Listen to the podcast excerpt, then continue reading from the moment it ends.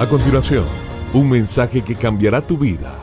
Ronnie Alfaro presenta Ganando la batalla. Ganando la batalla. Sea bendito tu manantial y alégrate con la mujer de tu juventud.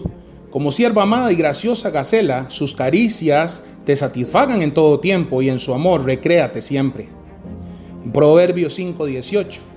Dentro del plan de Dios estuvo el crear al hombre y luego a la mujer, la cual se convertiría en la ayuda ideal para el hombre.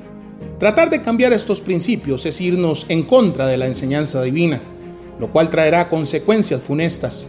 Solo hay dos fuentes de donde podemos recibir información sobre la sexualidad. Una proviene del Padre de las Luces, quien no varía sus conceptos ni cambia de opinión. Y la otra proviene del error, que va acompañado de la seducción y el engaño.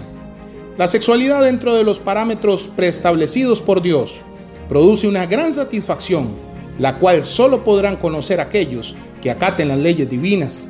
Todo aquel que hace del Espíritu Santo su maestro nunca tendrá culpabilidad ni remordimiento, ni frustración, ni amargura, porque Dios bendecirá cada área de su vida. Usted debe de guardar y proteger su sexualidad. Debe apartarse de todo aquello que sea impuro en su vida, incluyendo amistades, películas y especialmente todo lo que contamine de los medios de comunicación. No permita nada oculto en su vida.